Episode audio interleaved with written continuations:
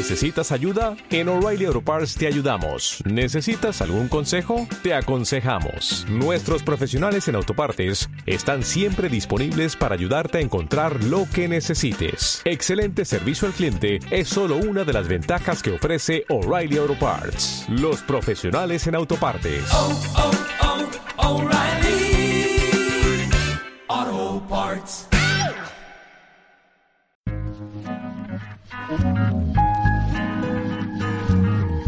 La esencia del vino. El podcast de Matarromera, elaborado desde el viñedo para que lo disfrutes estés donde estés.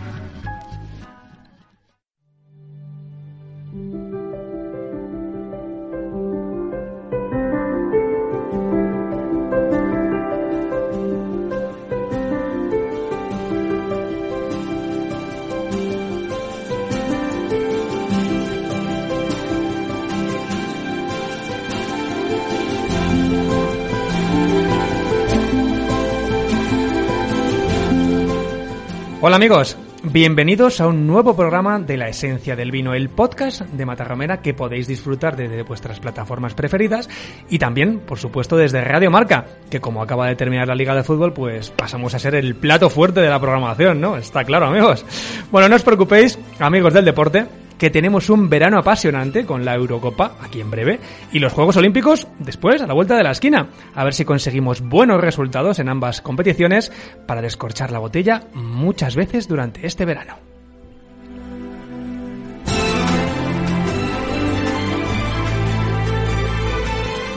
¿Os habéis fijado cómo va evolucionando esto de bien desde el último programa? La vacunación va a toda marcha. Nuestros amigos hosteleros van abriendo los interiores desde sus locales y las terrazas.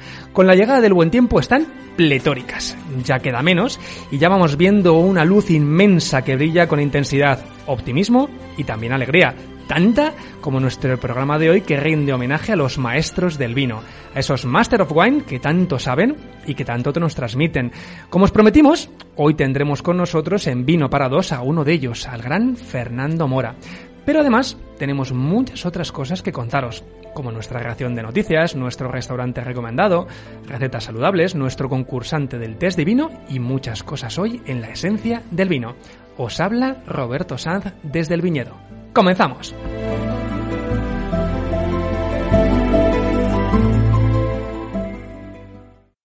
La esencia del vino. El podcast con más sabor para descorchar cuando quieras.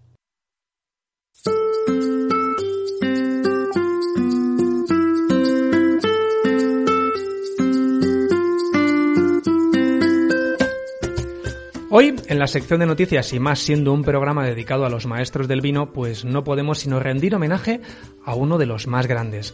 El pasado fin de semana conocíamos el fallecimiento de Alejandro Fernández, uno de los impulsores de la Ribera del Duero, uno de los grandes embajadores del vino español que haya existido. Bodeguero inquieto, puro genio que hizo de su tinto pesquero uno de los mayores iconos del vino mundial, pues descanse en paz. Nuestro brindis de hoy va por usted, don Alejandro.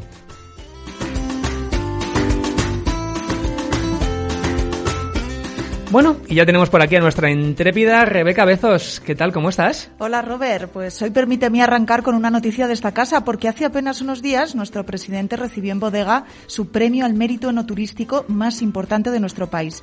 Ante la imposibilidad de celebrar todavía un acto presencial debido a la pandemia, pues la Asociación Española de Ciudades del Vino, ACEVIN, no ha querido demorar más la entrega de estas distinciones y ha remitido las estatuillas acreditativas a los ganadores de los quinto premios de enoturismo Rutas del Vino de España.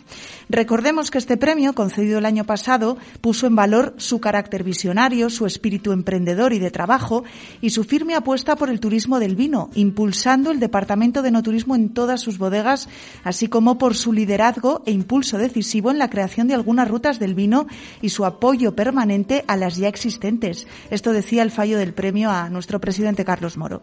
Junto a este premio, además, el siguiente mensaje de la presidenta de Acebín. El premio es suyo, no podemos celebrarlo juntos como es habitual, pero queremos hacerles llegar el galardón que les acredita como ganadores para reconocer una vez más el esfuerzo continuo y especialmente el realizado durante el duro pasado año en favor del enoturismo.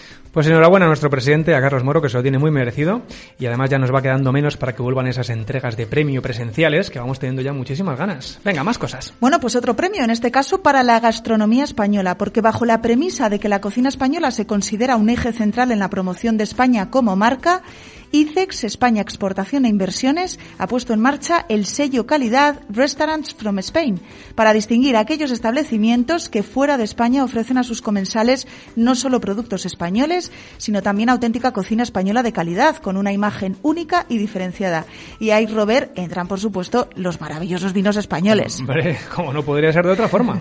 El proceso de certificación culmina con el análisis y validación de un comité integrado por instituciones y asociaciones sectoriales fuertemente vinculadas a la gastronomía, como la Real Academia de la Gastronomía, el Ministerio de Agricultura, Pesca y Alimentación, FACIRE, el Consejo Regulador de Vinos de Jerez, la Federación Española del Vino, Guía Repsol, Consejería de Turismo de Castilla-La Mancha, Bueno, bueno, etcétera. Bueno, todos los restaurantes que posean este sello, Restaurants from Spain, compartirán un sentir de la gastronomía española basada en las raíces, el producto y la calidad. Se diferenciarán con un concepto reconocible de cocina española y contarán con un equipo de profesionales, tanto en sala como en cocina, que transmitirán nuestra identidad culinaria en cada detalle. Un total de 26 restaurantes acaban de ser certificados en una primera fase experimental iniciada el pasado año.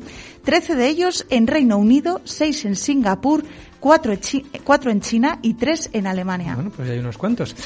Sabes que antes de que te vayas a preparar el concurso de hoy, te voy a contar una anécdota para terminar. A ver qué te parece. ¿A qué no sabías, Rebe, que hay un equipo de fútbol que se llama el Sarmiento? Pues no, Robert, ya sabes que fútbol y yo... Ah, paso no tienes a mí. Mira, mira, pues ya lo sabes. Aquí estamos en Radio Marca, te voy a dar una lección. Mira, el Club Atlético Sarmiento es un equipo de la Primera División Argentina que está en Junín, que es una provincia de Buenos Aires. Qué bueno, oye, nunca te acostarás... Si sabe una cosa de fútbol más, ¿no? Que Radio Marca es lo que tenemos. Bueno, pues ya sabéis, el mundo del vino hasta en el fútbol. Hasta ahora, Rebe. Hasta ahora.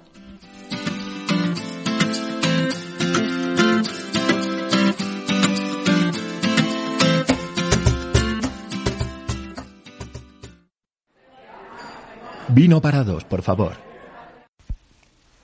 Hoy tenemos la suerte de contar en la barra de vino para dos nada más y nada menos que con uno de nuestros cuatro Master of Wine que tenemos el privilegio de tener en nuestro país como Fernando Mora. A menudo os contamos historias de personajes cuya vinculación con el vino es heredada de generación en generación. Este no es el caso de nuestro invitado que siendo ingeniero mecánico y eléctrico se dedicaba al mundo del motor y las energías renovables hasta que una visita al Museo del Vino de nuestros amigos riojanos de Vivanco le despertó una imparable curiosidad que le llevó a devorar libros y libros sobre enología, rodearse de viticultores y poner en marcha Bodegas Frontonio junto a sus dos socios, Mario y Paco. Se propuso elaborar vino y lo logró. Se propuso crear su bodega y lo logró. Se propuso ser Master of Wine y lo logró. Conozcamos un poco más de cerca a Fernando Mora y sus nuevos desafíos que estamos seguros que también lo logrará. Así que bienvenido Fernando. Oye, obstinado a ti, no te gana nadie, ¿eh? Bueno, es que como buen aragonés somos cabezones, eso es conocido. Y eh, realmente, bueno, a mí me gusta cuando tengo algo claro en la vida, pues ir a por... A por ello, a ¿no? por ello. Y, cuando conocí el mundo del vino me pareció tan complejo por el concepto de que toda la, o sea, durante toda la historia de, de, bueno, de la humanidad, una buena parte de ella, el vino siempre ha sido pintado, ha sido cantado, ha sido escrito, ¿no? Que algo tiene que tener de especial esta bebida que realmente pues ha llamado la atención de tanta gente y luego la para mí la mezcla entre la parte cultural la parte técnica es algo que me, que me fascina no porque en la parte más industrial uno más uno es dos pero en el mundo del vino uno más uno siempre digo que está entre 1,8 y 2,2, ¿no? Hay una parte intangible y muchas variables que lo hacen muy apasionante porque requiere de mucho conocimiento para realmente poder eh, predecir el resultado de, de, tu trabajo. Sí, como un artista, ¿no? Al final uno tiene en la cabeza algo y luego después hasta que sale va mucho prueba error, mucho trabajo detrás, mucha constancia, mucho aprendizaje y mucha evolución también. Yo creo que eso es importante. Se dice que los grandes emprendedores de, de Estados Unidos, ¿no? como por ejemplo Bill Gates o, o, Steve Jobs, comenzaron trabajando en los garajes de su casa. Podemos decir que en tu caso, Fernando, eh, a, a elaborar vino desde la propia bañera de tu hogar, vamos. Bueno, sí. ¿Cómo fue eso? Al final resulta que eh, por cosas yo después de visitar este museo y pues empecé a apasionarme por el vino, empecé a visitar bodegas y yo estaba estudiando entonces un MBA y un compañero mío tenía una viña, su hermana tenía una viña heredada de su padre y como yo ya había decidido que quería hacer vino, pues le pedí que me vendiese unas uvas para hacer vino. Así que fuimos allí a vendimiar, me llevé las uvas a casa y nos dedicamos pues en, la, en una habitación, pues monté una especie de micro bodega, pero con todo lo necesario, porque ya llevaba muchos libros leídos, muchas bodegas sí. visitadas y recuerdo pues eso, desgranar a mano, fermentar eh, con levaduras autóctonas y luego para regular la temperatura lo que hacía era utilizar la bañera llena de agua para meter el depósito, que era un depósito de 30 litros, para meterlo dentro y poder controlar la, la temperatura. Es decir, no es que elaborase y pisase las uvas dentro de la bañera, sino que lo sí, utilizaba para, para, para refrigerar. Y después de eso hice la crianza y tal. Al final el concepto del vino de garaje fue también porque eh, nosotros empezamos desde cero. Y cuando empiezas desde cero, pues no tienes muchos recursos.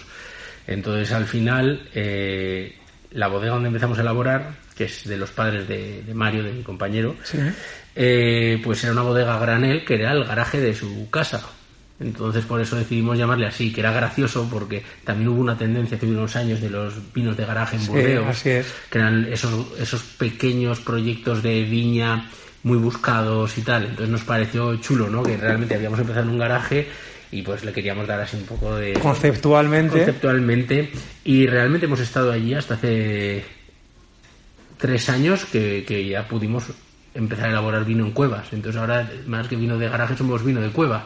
Pero bueno hemos mantenido eso porque es más una actitud no ya no es solamente donde esté sino la actitud de garajista de, de, de tener la ilusión de crear algo de, de darle forma y de demostrar que las cosas se pueden hacer con pasión, conocimiento y mucho trabajo. Sí, mismos, mismo criterio, mismo sueño, mismos anhelos, pero lógicamente con, con otros recursos. Eso está, eso está muy bien.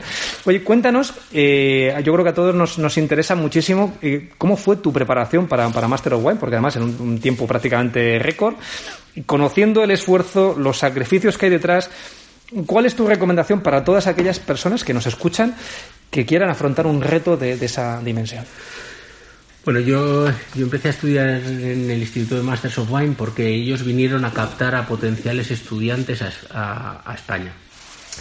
Y yo estaba estudiando otra cosa que se llama WSET en ese momento y un amiguete me dijo, oye, quiero ir a esto a ver si es interesante y tal. Y yo pues decidí acompañarle porque dije, pues bueno, voy allí, como van a hacer unas masterclass, pues no me va a venir mal para mis exámenes que me quedan. Y al final de esa masterclass hicieron un, una especie de examen de acceso y bueno, y fue una de las pocas personas que lo pasó inesperadamente. Se me, se me generó pues, pues una situación complicada, yo no había acabado todavía los otros estudios, eh, se requiere de bastante inversión económica para hacer. Sí. Eh, yo acababa de dejar mi trabajo como ingeniero, o sea, era un momento esto, pero al final decidí ir para adelante. Al final, eh, la complejidad del, de, aprobar estos exámenes es, es, que es muy multidisciplinar, porque tienes que, eh, que tienes exámenes de viticultura, de enología, tienes exámenes del comercio del vino, que es una parte muy importante, también de temas de actualidad. Eso en cuanto a teoría, pero es que en la parte práctica, pues tienes que eh, exámenes de cata ciegas en las que tienes que a través de preguntas que ellos te hacen, pues posicionar vinos y describirlos, ¿no? Entonces tienes que saber, por ejemplo, eh, diferenciar pues un Pinot Noir de, de, de Côte de Nuit en Borgoña de un Pinot Noir en Oregón, o incluso dentro de la misma zona diferenciar las subzonas o dentro del mismo país que haya los diferentes varietales imagina en Chile por ejemplo que tengas Cabernet eh, tengas otro Merlot tengas un una cariñena, Sí. es todo esto. Entonces, al final yo como lo afronté es que justo yo estaba montando mi bodega a la vez y viajando por todo el mundo intentando encontrar distribuidores, entonces a la vez que hacía eso, Aprovechabas. me aprovechaba todos los eh, todos los portfolio tastings, por ejemplo, que íbamos a todos los países para catar los vinos de los otros productores, aprovechaba para visitar todas las bodegas y las zonas vitícolas, aprovechaba para estudiar en los aviones y sobre todo yo dediqué mucho tiempo a los libros, pero dediqué muchísimo tiempo a conocer a gente.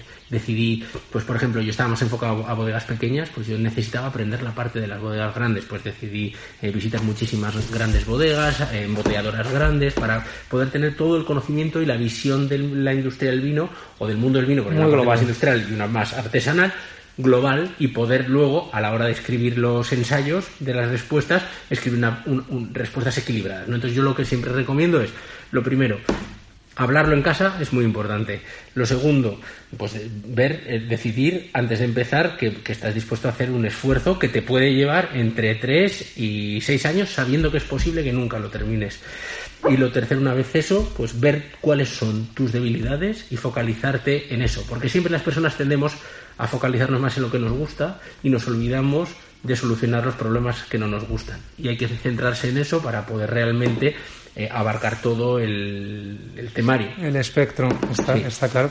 Bueno, has catado vinos, como nos comentabas, por, por todo el mundo, lógicamente. Eh, has viajado a bodegas y viñedos por, por medio planeta. Con tu conocimiento global del sector, ¿cómo se percibe, cómo se ve el vino español con una cierta perspectiva, ¿no? comparando con, con el resto de zonas productoras, ¿no? elaboradoras? Yo creo que estamos en un momento de cambio, pero salvo, salvo excepciones, es cierto que España se ve como un productor de vinos buenos a un precio eh, asequible. No hemos estado eh, posicionados como grandes productores de vino fino o del mundo de los coleccionistas o el vino de lujo. Hay excepciones que todos conocemos y yo lo que sí pienso es que existe un momento ahora mismo de cambio en, la, en, en el vino en España. Ya no hablo de tamaño de bodegas, sino de actitud, de colaboración, de focalizarse más en el terruño, no solamente en la bodega, porque yo creo que eso ha sido un poco lo que nos ha faltado, ¿no? El poder enseñar más de nuestro territorio y precisamente lo que tiene el vino es que pertenece a un sitio. Y esto es lo que se hace, lo que hace que el vino eh, no se pueda deslocalizar, ¿no? Entonces tenemos que darle más valor a la viña, creo que es lo que se está haciendo ahora, y es cierto, y yo y todo el mundo que, que hacemos vino y lo, y lo vendemos, eh, estamos viendo un interés muy superior de los importadores por el vino español, ya no solo en las gamas bajas, sino en las gamas medias y sobre todo en las gamas altas. Gamas altas. Y yo creo que se está empezando, el consumidor está dispuesto a pagar más dinero por nuestros vinos que hace muchos años.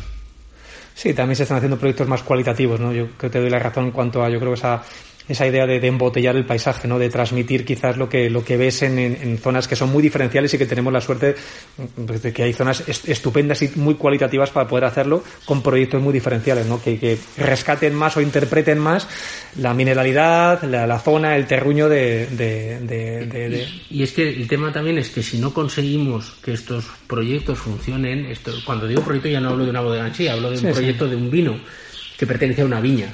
Si no conseguimos esto, al final no trasladamos el coste de producción al, al consumidor, las viñas viejas, que a todos nos gustan y que creo que es uno de los factores diferenciales de España para competir en el mundo como productor vitícola, se arrancan. Porque el, el productor dice, aunque le paguen el al doble la uva que en una viña joven, dice, si de una viña joven me pagan X y, eh, y saco 7.000 kilos Este y de una viña vieja me pagan 2X y saco 1.000 kilos, al final no es rentable. no es rentable. Entonces tenemos que conseguir trasladar eh, todo esto a, a que el consumidor esté dispuesto a pagar por ello porque cree que está comprando algo especial. Y estos pequeños proyectos, que en volumen quizá no sean los más importantes, son los que yo creo que nos van a ayudar a posicionarnos eh, como país y hará que esto tire hacia arriba y que consigamos que también los vinos más básicos, al final, si mejora la percepción como país, también puedan subir un poquito de precio y, todo irá para arriba, ¿no? Entonces yo, yo pienso que eso va a pasar. Estoy de acuerdo contigo. Eh, el proyecto de vuestra bodega comenzó en el, en el año 2010. Tres años más tarde ya decidisteis dedicaros 100% a ello. ¿Cuáles son los principales desafíos que hay que afrontar a la hora de emprender un, proyecto vitivinícola? ¿no? Nos contabas un poco que, leer mucho, lógicamente, rodearte de gente que sepa mucho, eh, utilizar los recursos que tengas a tu disposición, pero luego después de ahí a dedicarte 100% a esto. Yo creo que son hay que ser muy multidisciplina hay que no tener miedo a ser lo que se dice one stop shop man, es decir, que hoy puedes estar vendiendo vino en un restaurante de tres estrellas eh, Michelin y mañana puedes estar embotellando o picando, ¿no? Por lo menos desde la manera que yo entiendo de crear un proyecto vitícola de una persona que empieza de cero y sin recursos económicos, ¿no? Entonces al final, eh, pues nuestra manera ha sido, eh, pues empezar con unas viñas que gracias a Dios teníamos de mi socio Mario, hacer un vino más económico y con los resultados de este vino eh, reinvertir en comprar viñas mejores. Y con esas viñas mejores dar un escaloncito más y hacer el primer vino de pueblo. Y con este vino de pueblo que se llama microcósmico eh, darle otro salto. Con la inversión, o sea, con lo generado de ahí, empezar a comprar ya viñedos de más altitud y más edad y seguir escalando. Entonces, al final, nuestra manera ha sido la de ir autofinanciando la mejora cualitativa de nuestras uvas que han permitido que mejoren también en nuestros vinos. Y luego dedicar mucho tiempo a contarle a la gente lo que hacemos. Porque hay que hacerlo bien, pero hay que hacerlo saber. Hay que hacerlo saber. Sin duda, si no se queda justo ahí en, para nosotros. Bueno, Fernando, cuéntanos, eh, yo tengo mucha curiosidad de que nos transmitas a todos, yo lo he visto, cómo es el jardín de los iguales en la Sierra de Algairén. Bueno, nosotros andábamos detrás de, viñedos de montaña, de hecho, ese ha sido nuestro foco en los últimos eh, siete años más o menos, eh, y buscar viñedos en altitud, laderas, lugares, eh, buscar sitios más frescos. En la búsqueda de todo esto encontramos un viñedo que se llama el Jardín de las Iguales, que se llamaba Las Iguales y nosotros le añadimos lo de jardín porque nos cuesta mucho esfuerzo trabajarlo como si fuera un jardín. Eh, y encontramos un sitio aislado con unas viñas viejísimas, muy, muy grandes, muy, muy grandes, eh, con suelos de pizarra. Mm, era muy difícil situar eso dentro de nuestra comunidad y decidimos que íbamos a vinificarlo, bueno, a cultivarlo y a vinificarlo y nos dimos cuenta que, que tanto el macabeo como la garnacha sabían diferente a todo el resto de fincas que nosotros teníamos. Entonces nos dimos cuenta que era especial, pero esperamos y dijimos vamos a volver a hacer una segunda añada a ver si ha sido todo casualidad o realmente esto. Hicimos otra añada y nos pasó lo mismo hicimos la tercera y decidimos que ya íbamos a sacar todo esto, ¿no? Entonces, realmente lo que hicimos, por un lado, es sacar o crear nuestro gran vino a partir de una parcela que realmente es excepcional. Y luego por otro lado también es un proyecto en el que queremos devolverle al vino lo que el vino nos ha dado y realmente, eh, aunque solo hay 1,7 hectáreas de viña vieja, lo que hemos hecho es, a través de las fotos del vuelo de los americanos de 1947, creo que es, vimos el resto de parcelas que estaban plantadas, hemos comprado las 11 hectáreas que hay en ese valle y lo que estamos haciendo es volver a poner la viña donde, donde, estaba, recuperando el orgullo de un valle que para nosotros es un gran cru y que puede esperar. Qué bueno, pues enhorabuena, yo creo que es una, una iniciativa eh, espectacular. Em, bueno, ya, ya, estamos terminando. Lo, único que nos queda, eh, bueno, estaríamos millones de horas hablando contigo porque nos encanta hablar de vino y, con alguien que sabe tanto, pues más todavía. Pero nos hemos dejado para el final nuestro test de vino, ¿eh? que son unas preguntas, ya sabes, muy rapiditas, pero, pero que bueno, que definen un poco de determinadas cuestiones. Así que si estás listo, vamos con ello. Venga, vamos con ello. Pues venga, una variedad fetiche. Yo en cuestión de vino soy un poco polígamo. Si me tengo que me tengo que, decantar por una, por supuesto es garnacha. Y si yo me tuviera que convertir en una agua sería la garnacha. Aunque la segunda yo creo sería Pinot Noir por ahí. Muy bien, muy bien. ¿El vino solo o en compañía? Para catar solo, para beber en compañía. Muy bien. Momento del día que prefieres para beber vino. Lo mismo, para catar, me encanta catar a las 9 de la mañana y para disfrutar el vino me gusta después de una, de una jornada, ya haya sido buena o mala. Sí, sí, así es, para compensar. Un plato que te encante maridar con vino. Pues por supuesto el, el ternasco, el ternasco que es el, cordero a la brasa. Qué rico. Una región vinícola que es una joya por descubrir. Voy a decirte lo que pienso y es muy injusto decir una zona vitícola. Creo que todas las zonas de montaña abandonadas con viñedos viejos de España son las grandes desconocidos y es donde yo creo que está parte del futuro de nicho de nuestro país. Que sí, también.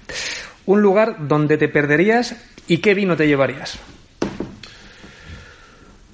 Pues me perdería, sin duda, por el Piamonte. Me llevaría una, una trufa blanca, un tortufo bianco. Y me llevaría un, un Rinaldi Tretine de la añada 98, por ejemplo. Idílico, compro, ¿eh? me voy contigo. Y por último, ¿con quién te gustaría brindar al menos una vez en la vida? Puede ser un personaje real o histórico. Esta creo que es una pregunta muy, muy complicada. Lánzate a la piscina, a ver. Pues mira, te voy a decir, me gustaría brindar, hablando de vino, Sí. me gustaría brindar y beberme una botella de vino con Robert Parker. Mm. Porque haya comulgado o no históricamente con el gusto de sus vinos, tiene que ser una persona súper fascinante de todo lo que ha vivido y el cambio y cómo empezó su vida cuando todo el mundo decía que Saña de Burdeos iba a ser mala y él la acertó.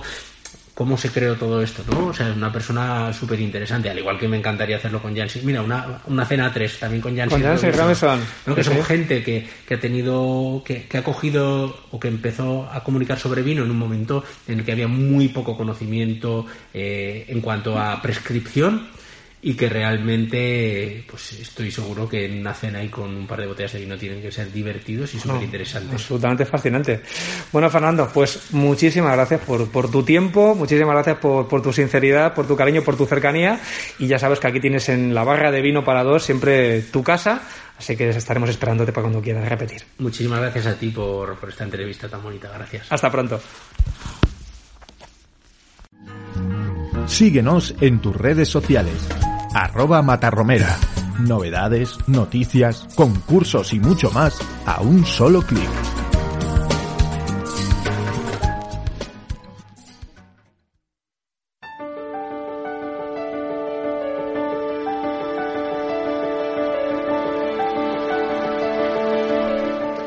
Bueno, pues después de la entrevista con Fernando Bora, como veo que os habéis quedado con ganas de más Master of Wine, pues viene hoy Javi Preto cargadito, cargadito.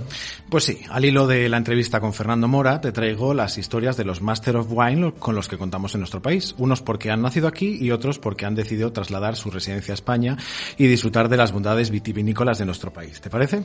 Parece estupendo. Vamos a por ello. Toca la Sam. Bueno, pues como has dicho, España ha visto nacer hasta hoy a cuatro Masters of Wine, como son nuestro entrevistado de hoy, Fernando Mora, pero también Pedro Ballesteros, Almudena Alberca y el último llegar a este restringido grupo de expertos, Álvaro Ribalta. De ellos, algunos se ha ido a vivir fuera de España. Es el caso del primer Master of Wine español, Pedro Ballesteros, que como miembro de la Comisión Europea vive en Bruselas. O también el último al alistarse, Álvaro Ribalta, que vive eh, a medio camino entre España y Reino Unido. Pero bueno, la vida de un Master of Wine tiene como casa el mundo entero, ya que su reconocimiento a nivel internacional les hace viajar eh, por gran parte del mundo. Sí, muchos de ellos además han instalado en España, porque claro, como aquí no se vive en ningún sitio. En ninguna parte. De igual manera, hay otros Master of Wine que han trasladado su lugar de residencia a nuestro país. Es el caso de Norrell Robertson, de Jonas Tofterap, David Forer o Andreas Kubak, que ya tiene doble nacionalidad, alemana y española. Eh, ya nos ha contado Fernando que el proceso para ser un Master of Wine no es precisamente un paseo entre viñedos. Luego María también nos va a dar un poco más de información eh, sobre este Así tema. es. Es mucho esfuerzo y dinero el que se requiere para ser un Master of Wine. De hecho, eh, eh, bueno, siempre deja a su paso historias eh, muy bonitas y cargadas de pasión, por supuesto mucho vino. Mira, no te hagas de suplicar y cuéntanos que lo estás deseando. ¿Cómo es esto? Bueno, si te parece, vamos a comenzar por Pedro Ballesteros, que durante mucho tiempo fue el primer y único Master of Wine español. Este valenciano, afincado en Bruselas, se enamoró del milagro de las fermentaciones y el resto de su historia está definida por el amor al vino. Pedro Ballesteros cree en una democratización total del vino y dice que no le vale que la gente quiera imponer a los demás una forma de verlo. Además, entiende que el vino es un vehículo de comunicación, de convivialidad y de simpatía. Dice que el vino se comparte y hay que eh, no hay que obligar a los demás a beber el vino que a ti te gusta. Esto va muy en línea con algo que, que decimos siempre nosotros y que hemos dicho ya muchas veces, y es que el mejor vino es el que más te gusta. De nada vale que yo diga que un vino es mejor que otro si a lo mejor tus gustos eh, son totalmente contrarios. Así es, muy fans de Pedro. Y la mejor botella de vino, pues ya sabes, la que está vacía. Eso es. Después de Pedro Ballesteros, que consiguió sus merecidas iniciales, Master of Wine en 2010, bueno, te cuento que los Master of Wine pone siempre esas dos letras de su nombre. Es casi como el título de Sir que otorga la reina Isabel, pero en el mundo del vino. Qué bueno. Como te decía, después de Pedro Ballesteros llegaron en el año 2017 Fernando Mora y Andreas Kubak. Sobre Fernando ya lo hemos escuchado. Su empeño aragonés le dejó claro que la primera meta de su vida estaba detrás del Instituto Master of Wine. Y sobre Andreas Kubak, un Master of Wine amante de la sostenibilidad, te puedo contar cosas como que él piensa que ser un Master of Wine te da cierta credibilidad y una visión global del mundo del vino, pero que también es una responsabilidad y que hay que intentar decir el menor número de tonterías posibles. Él apuesta por aumentar la comunidad de Master of Wine y además en su manifiesto dice que hay que educar a la gente, que no hay que educar a la gente, perdón, que el vino es para disfrutar de él, no para dar clases de geografía e historia. Bueno, ja, yo, yo confío en ti, ¿eh? Yo- tú eres mi apuesta ganadora para unirte a ese selecto club. ¿eh? Bueno, no sé yo, no sé yo. bueno, te cuento. Eh, un año después, en 2018, llegó la primera mujer Master of Wine a España, nuestra querida Almudena Alberca. Esta salmantina, eh, de sangre zamorana, lleva el vino en la sangre. Y bueno, nunca se sabe cuál es el inicio de una historia, ¿no? Pero es curioso que el viaje vitivinícola de Almudena eh, pasa por Nueva Zelanda y que la idea de viajar hasta ese país nace precisamente de una compañera suya de trabajo neozelandesa. Por supuesto, Almudena pasará a la historia conocida por ser una de las primeras, bueno, la primera mujer española con este título. Ella piensa además que el mayor desafío del vino es saber comunicar su grandeza y diversidad. Pues fabulosa siempre Almudena, que la tenemos muy cerquita y que la vemos en muchos eventos y, y siempre es un ejemplo para, para, para todos, en todos los sentidos. Venga, eh, a día de hoy, eh, el último Master of Wine español es Álvaro Ribalta. Este barcelonés, afincado en Reino Unido, se dio cuenta trabajando en un restaurante en Londres que el vino era lo que realmente le gustaba. Para Álvaro, la gente que se ha cruzado en su camino es lo que más valora todo el resto de Masters of Wine. Y destaca sobre todo la humanidad, la humildad de, de todo este, este sector. Y sostiene de forma muy inteligente que siempre hay gente que sabe más que tú. El siguiente, Norrell Robertson, Master of Wine en el año 2000. Es un escocés que lleva más de 15 años disfrutando de la garnacha en nuestro país. Su vinculación con el mundo del vino nació de uno de sus primeros trabajos en una tienda de vinos, donde podemos decir que surgió el amor. Este escocés, atención, aprendió español en Chile y de ahí finalmente se asentó en Calatayud, donde vive desde entonces. Ya digo, hace más de 15 años. David Forer consiguió eh, el Master of Wine en el año 2017. Es de la añada de Fernando Mora, podemos decir, y coincide en que la comunicación y la comercialización de los vinos en España son demasiado tradicionales. Esto seguro que lo dijo antes de descubrir la esencia del vino. Sin duda alguna. Y por último, pero no por ello menos importante, el último Master of Wine que vive en nuestro país es Jonas Tofterap. No sé si lo he dicho bien, pero bueno. El primero de, su país, de Dinamarca, que consiguió el título de Master of Wine en el año 2019. Jonas conoce España perfectamente desde muy pequeño, ya que vivió en nuestro país desde los 5 a los 13 años. Durante sus estudios en el instituto también vivió precisamente en Valladolid. Y bueno, hoy vive en Málaga con su familia y apuesta por los vinos españoles que dice tienen todas las características para triunfar a día de hoy frescura, baja acidez y baja gradación. Su pasión por el mundo del vino la recibe de su hermano mayor, que estudiaba para ser bodeguero. Cuenta que él siempre miraba hacia arriba para ver a su hermano un poco con admiración y ahora es al revés, es su hermano el que mira hacia arriba con admiración para verle a él. Y bueno, ya ves que detrás de estos grandes profesionales del vino hay personas con sus historias y sus vivencias que al final es lo que realmente importa. Sería súper interesante, seguro que estás de acuerdo conmigo, poder compartir una copa de vino con todos y cada uno de estos Masters of Wine, pero que lo escojan ellos. No, no, sin duda. Yo me he quedado todavía con lo del Norrell Robertson, un escocés que lleva en Calatayud 15 años ahí con las garnachas. Me lo estoy imaginando ahí con su falda escocés. Ahí la- las garnachas, bueno, bueno, bueno. Ahí vendimiando y pesando uva. Sí, sí, sí. Bueno, y después de toda esta colección de maestros, ¿nos vamos de restaurante o qué? Pues claro que sí. Vámonos. Hoy te traigo eh, una recomendación con sabor a Andalucía en Madrid. Nos vamos a El Espigón. Ya te adelanto que este restaurante tiene dos hermanos en Sevilla, así que tenemos muchas oportunidades para poder visitarlo. El Espigón es especialista en pescados y mariscos, así que hoy vamos a llenar nuestra mesa de zamburiñas, de ostras, de almejas, de cigalas y para maridarlas dos de nuestros vinos eh, blancos, Melior Sauvignon y Melior Verdejo. Pues sobre vinos blancos y marisco y el verano, Pues mira, hoy maridajes muy especiales, ¿qué te parece? pues vamos a reservar. Pues vamos a reservar en el Espigón de Madrid. eh, vamos a llamar al 91 579 32 32.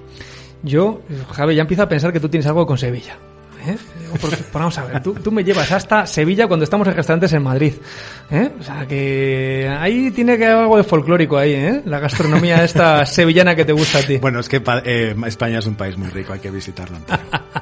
Bueno, Javi, pues muchas gracias, maestro. Venga, a ti, que la suerte nos acompañe.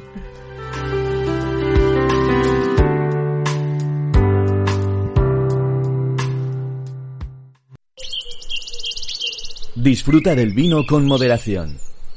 Disfrútalo naturalmente con maridajes saludables. Seguimos hablando de comida, pero en este caso viajamos hasta la bella Italia.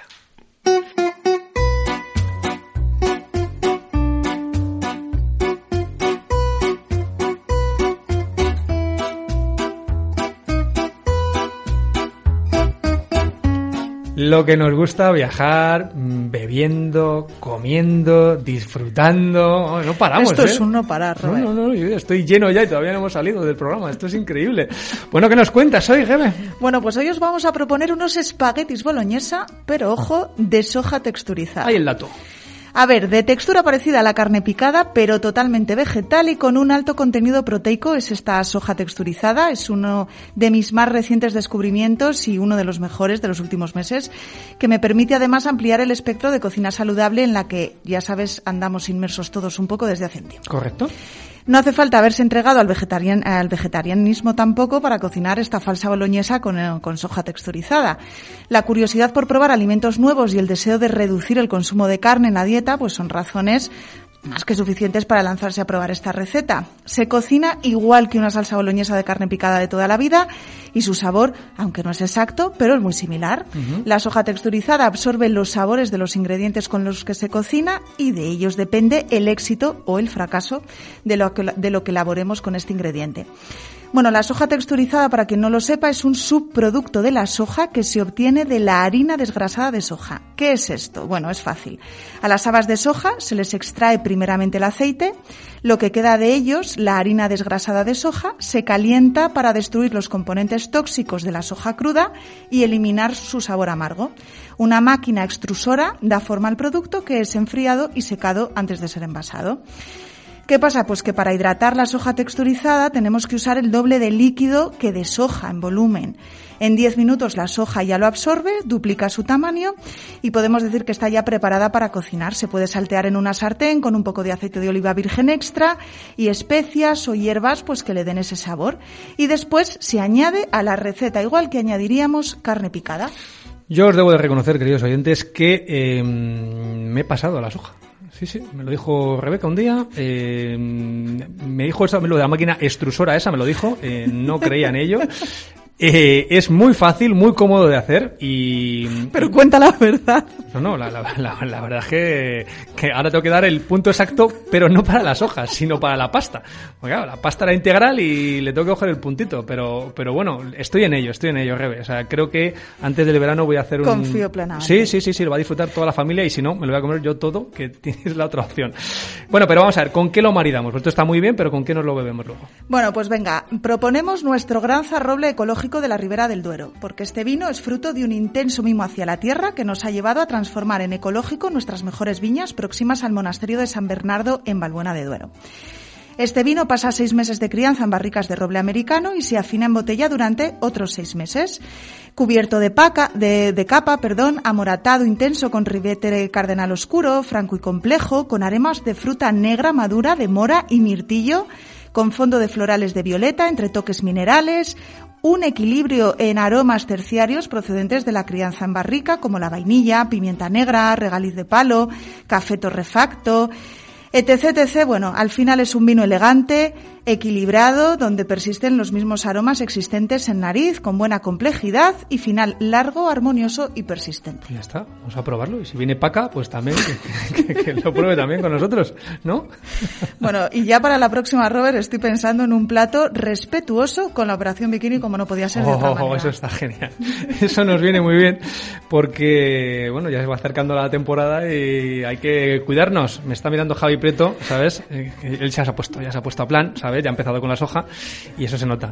Bueno, que vamos a dejar ya de comer, que, mm, que entre una cosa y otra nos liamos y yo creo que es el momento de que llamemos a nuestro concursante de hoy. ¿Te parece? Vamos a ello, vamos a Vamos ello. a ver si se lleva el vino.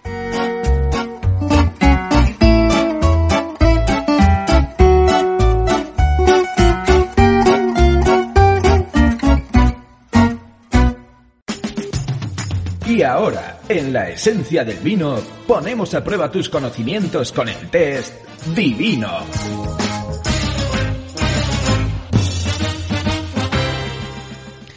Bueno, Rebe, estamos con nuestro concursante de, de hoy y, y yo he pensado, no sé qué te parece a ti, que como estamos en un momento ya llegando de la primavera, el buen tiempo, la gente sale de casa, qué mejor, ¿qué te parece que si hoy la botella que compartimos puede ser una botella de Casar de Vide, de nuestro Ribeiro, ¿eh? Sí, sí. El otro día estuvimos Javi y yo allí visitando nuestros viñedos, maravilloso, un sitio estupendo a las orillas del Miño, ¿eh? Muy buena elección. ¿Te parece? Sí. Bueno, pues vamos a, a dar paso a, a nuestro concursante de hoy, Javi, si te parece. Venga, saludamos a Carlos Ruimonte. Hola, Carlos. Hola, muy buenas. Que estás en Tres Cantos, en Madrid. Allí yo creo que ya ha llegado el verano directamente. Eso es, sí, aquí ya el calor eh, empieza a apretar. Bueno, bueno, pues nada, pues si estás listo, eh, Carlos, vamos con, con el test que tiene preparado Rebe. ¿Te has- ¿Es difícil hoy, Rebe? Vale, ¿Cómo lo pues vamos allá. No, no, no, nunca es difícil. Nunca es difícil. Nada. Está. No la creas, ¿eh? Venga, tú estate tranquilo, que empezamos ya. Uno, la treisadura es una variedad de uva blanca propia de Ribeiro. ¿Verdad? ¿Verdadero? Dos, seguimos en Galicia. Antiguamente allí a las botellas de vino las llamaban cuncas. ¿Verdadero? Falso. Las cuncas son los vasos en los que se servía el vino en Ribeiro. Vamos a por la tercera. Baltasar es el nombre que reciben las botellas de vino de 12 litros.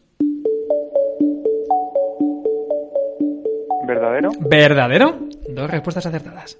Cuatro, actualmente existen solo 20 Master of Wine en el mundo. ¿Falso? Falso. Casi 400. Venga, quinta, Pedro Ballesteros fue el primer Master of Wine español. ¿Verdadero? ¿Verdadero? Cuatro respuestas. Vamos, Carlos. Seis, Moscatel es un tipo de vino blanco. ¿Verdadero? Verdadero. Muy bien, vamos con cinco ya. Venga, séptima, una cata vertical consiste en probar el mismo vino pero de diferentes añadas. ¿Verdadero? Verdadero. Venga, octava, la Pinot Noir es un tipo de uva blanca. ¿Falso? Falso. Uva tinta. bueno, pues tenemos a, a Carlos que, vamos, ha hecho casi un pleno. Sí, ¿no? sí, que se ha llevado el casar de vide, vaya. sí, sí, sí, sí, sí. No te hemos visto muy nervioso, ¿eh, Carlos? Bueno, bueno, he dudado con las primeras. bueno, pues, pues enhorabuena, esperemos que, que disfrutes. Te vamos a hacer llegar este vino blanco, este Ribeiro de, de Casar Vide sen- sensacional, para que puedas disfrutar en estos días ya de estivales. Muchas gracias Pues por bueno, pues seguirnos, gracias. Carlos. Nada, muchas gracias a vosotros. Un abrazo, hasta pronto. Hasta luego. matarromera.es. Visita nuestra tienda online. De vino en vino, sin ir de tienda en tienda. Pues venga, seguimos con el programa. Hemos escuchado ya un Master of Wine, hemos conocido la historia de otros cuantos, pero lo que aún no sabemos es eh, su origen y para ello, qué mejor que nos lo cuente María Argüelles.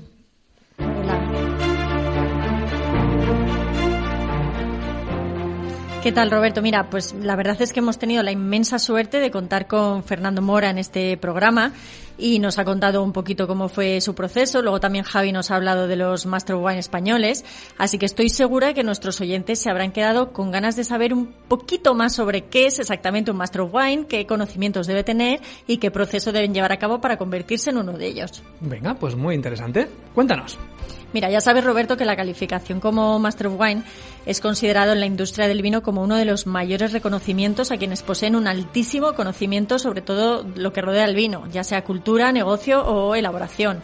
Y el título de Master of Wine no es como tal un título académico, pero se, vamos, se puede decir que en la práctica es muchísimo más que esto. Y es que esta calificación está reconocida actualmente como una de las más altas consideraciones en el campo del vino y son muy, muy pocos los que pueden presumir de tenerla. Mira, quédate con estos números. Hay 416 Master of Wine en todo el mundo, de los cuales 149 son mujeres. Y bueno, Javi ya nos ha hecho un repaso sobre la historia de los Master of Wine españoles. Aquí sí que nosotros vamos a centrarnos un poquito más en la historia de los Master of Wine. Venga, pues conozcamos su origen. Eso es, vamos a empezar por su historia. Mira, tras la Segunda Guerra Mundial para organizar y profesionalizar el sector, eh, The Vintners Company y la Wine and Spirit Association aunaron esfuerzos para promover el comercio del vino británico y certificar a sus miembros más destacados. En 1953 hicieron el primer examen, al que se presentaron 21 candidatos, de los cuales solo 6 aprobaron y se convirtieron en Masters of Wine. Dos años más tarde, en 1955, aquellos seis que habían aprobado el primer examen crearon el Institute of Masters of Wine. Esta prueba se realiza una vez al año en tres lugares distintos, de Europa, Asia y América.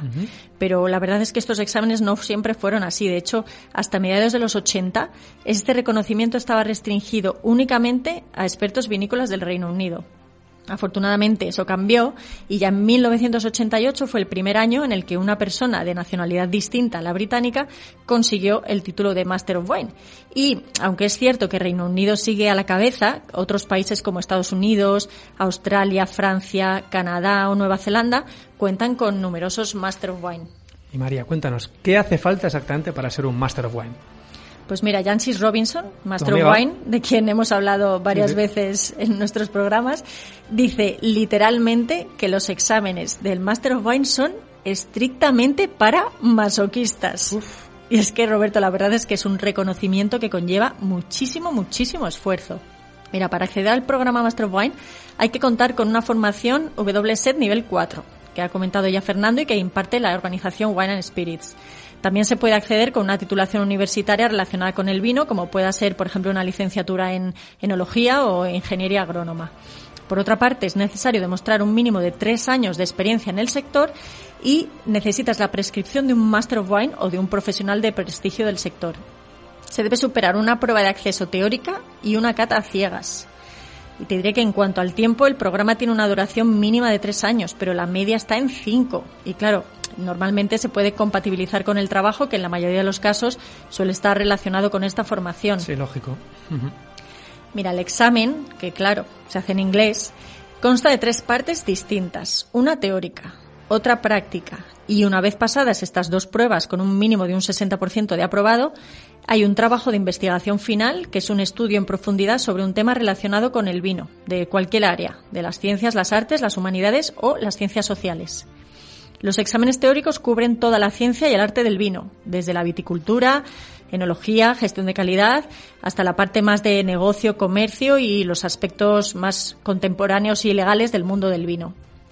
Como ha explicado Fernando, los exámenes prácticos consisten en tres catas a ciegas de 12 vinos y tienen que saber no solo su origen y variedad, sino también su elaboración, calidad y potencial comercial.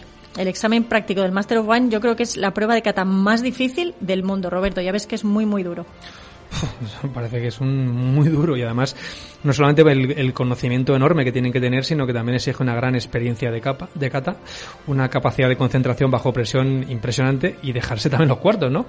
Mucho. Requiere sí mucho esfuerzo, además de tiempo y dinero, lo que, lo que tú dices, porque es que hay que viajar por todo el mundo catando, claro, vinos de todo el mundo. Estudiar en inglés, no, no es nada fácil, por eso es un club tan selecto y exclusivo. Y bueno, además de aprobar el examen, todos los Master of Wine deben firmar el código de conducta del Institute of Master of Wine, por el cual se comprometen a actuar con honestidad e integridad y a aprovechar todas las oportunidades que se les presenten para compartir sus conocimientos con el vino. A mí me parece eso, María, que cuando se juntan todos tiene que ser como los caballeros de la mesa, ¿no? O sea, redonda, ¿no? Y se juntan ahí, ¡pum! ¿eh? ¿Eh? Arriba, Del rey abajo. Arturo. Sí.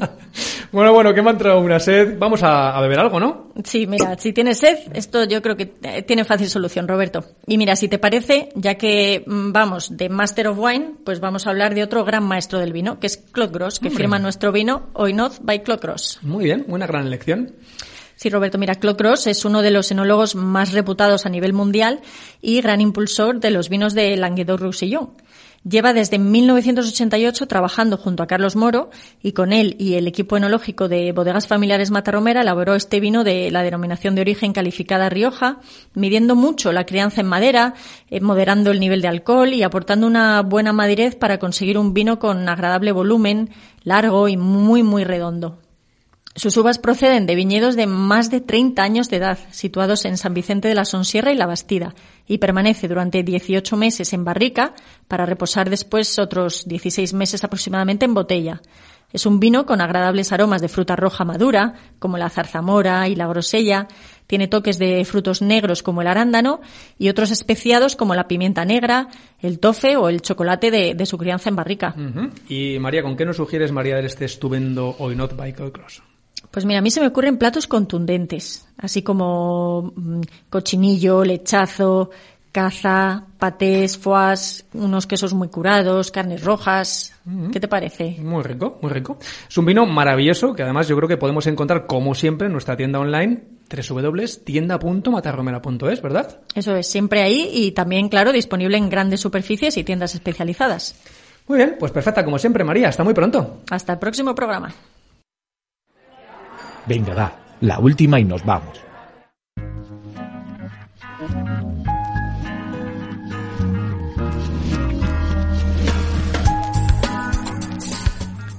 Que la soja también combina con eh, Hoy Not by Gross. O sea, que no penséis que solamente puede ser el cochinillo. También la soja, que os ha dicho antes eh, Rebeca, que es tendencia. Y, y bueno, pues ya sabéis.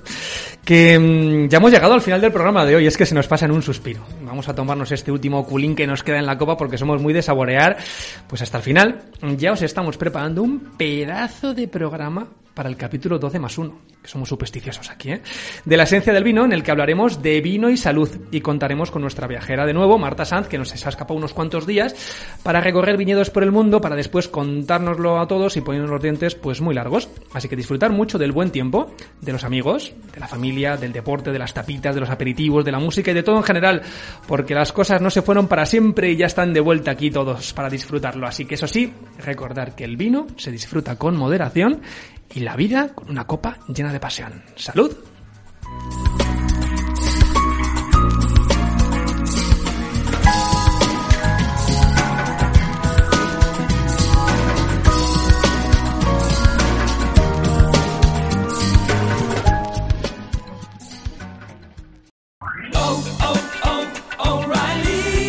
¿Necesitas ayuda? En O'Reilly Auto Parts te ayudamos. ¿Necesitas algún consejo? Te aconsejamos. Nuestros profesionales en autopartes están siempre disponibles para ayudarte a encontrar lo que necesites. Excelente servicio al cliente es solo una de las ventajas que ofrece O'Reilly Auto Parts. Los profesionales en autopartes. oh, oh, O'Reilly. Auto Parts.